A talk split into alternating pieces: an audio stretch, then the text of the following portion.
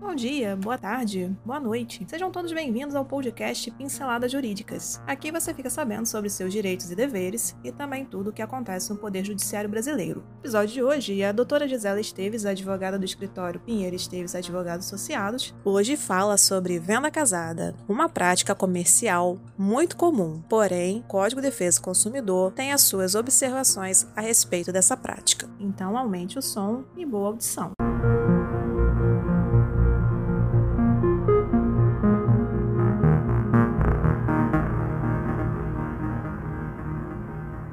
Saiba o que é a venda casada. Condicionar a compra de um item à aquisição de outro produto ou serviço. É o que caracteriza a venda casada. Temos alguns exemplos dessa prática abusiva, que é proibida pelo Código de Defesa do Consumidor. Imagine que você deseja comprar um carro e na concessionária informa só é possível adquirir o veículo caso leve também um seguro. Esse seria um típico caso de venda casada, que significa que a compra está condicionada a um produto ou serviço, aquisição de outro sem necessidade técnica para isso. Essa prática é abusiva e proibida, de acordo com o artigo 39, inciso 1 do Código de Defesa do Consumidor. No entanto, ela ainda é muito frequente em diversos tipos de serviços, como, por exemplo, a inclusão de cartão de crédito na abertura de uma conta bancária, ou de garantia estendida na compra de um produto sem consentimento do cliente. Além disso, também se considera venda casada quando um fornecedor impõe a contratação de outros produtos ou serviços de empresas parceiras. Por exemplo, uma empresa de eventos que exige que o buffet ou a banda da festa seja indicada por ela, ou quando um estabelecimento de ensino determina o local para a compra de uniforme ou material escolar. Liberdade de escolha. Em comum, todas essas situações inibem a liberdade de escolha do consumidor. Por isso, a venda casada é considerada um crime contra a ordem econômica e contra as relações de consumo. Não aceite essa imposição. Fale com o gerente do estabelecimento e, se ainda assim for negada a compra do produto ou contratação de serviço isoladamente, denuncie aos órgãos de defesa do consumidor, como o PROCON de sua cidade. E por hoje é só.